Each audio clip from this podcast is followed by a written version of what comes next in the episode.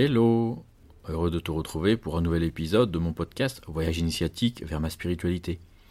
Je te propose de découvrir une nouvelle approche de la vie centrée sur ton univers intérieur, tes sensations, tes émotions et tes pensées.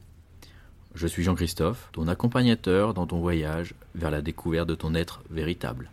Tu es au bon endroit si tu es prêt à voir la vie à travers ton regard intérieur, que tu veux ou que tu es acteur de ta vie pour te réaliser et t'épanouir, ou que tu sens que c'est le bon moment pour initier des changements profonds dans ta vie.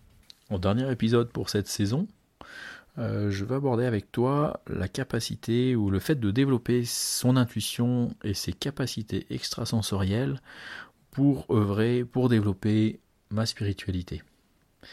En effet, euh, l'intuition, c'est une porte d'entrée vers l'inconscient, c'est une porte d'entrée vers l'âme. Pour développer son intuition, pour euh, travailler sur son intuition, on va parler également de capacités extrasensorielles. Qu'est-ce que sont les capacités extrasensorielles?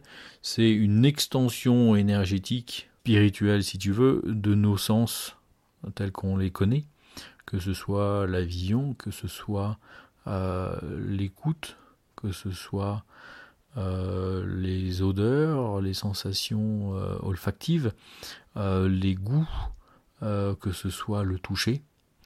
en fait, nos cinq sens ont une extension extrasensorielle dans le monde invisible et qui nous permettent en fait de ressentir, de percevoir ce qui est invisible à l'œil, ce qui est inaudible à l'oreille, mais qui est omniprésent notre intuition, c'est ce qui nous fait pressentir un danger avant même qu'il ait lieu et qui fait que l'on va fuir entre guillemets, euh, ce on va euh, s'échapper, euh, essayer d'éviter la situation plutôt que de se mettre en danger. les animaux ont une intuition très forte puisqu'on a pu le voir notamment, si vous vous souvenez, lors du tsunami dans les pays asiatiques, les animaux qui ont fui bien avant que le tsunami se euh, réalise. Et malheureusement, l'homme a été euh, bien mal conseillé, puisqu'en fait, on est tellement connecté à notre mental et peu à notre intuition, que l'on a été incapable d'écouter notre propre corps nous alerter du danger qui arrivait. Et en fait, euh, on a tout à fait la capacité de développer notre intuition, développer nos capacités extrasensorielles pour être à même d'être beaucoup plus à l'écoute, euh, beaucoup plus présent pour notre inconscient, notre âme, euh, et à l'environnement impalpable qui va vibratoire, j'aurais tendance à dire, qui va nous amener des informations intéressantes pour évoluer en toute sécurité, et puis pour aller plus loin dans qui vont œuvrer dans notre développement euh, personnel, d'épanouissement, de réalisation. Et euh, écouter la, petite voix dans la tête, euh, le petit Jiminy Cricket, c'est quelque chose qui est extrêmement intéressant. C'est le sixième sens.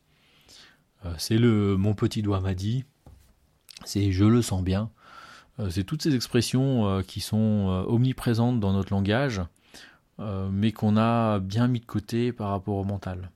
Le mental, c'est un outil extraordinaire.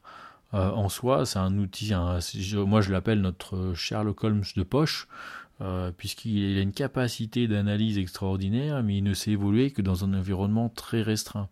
Cet environnement très restreint, il est défini par rapport à toutes nos croyances, euh, à travers la religion, à travers notre pays, notre culture, euh, notre euh, travail, notre famille, euh, notre rapport à l'argent, etc., etc.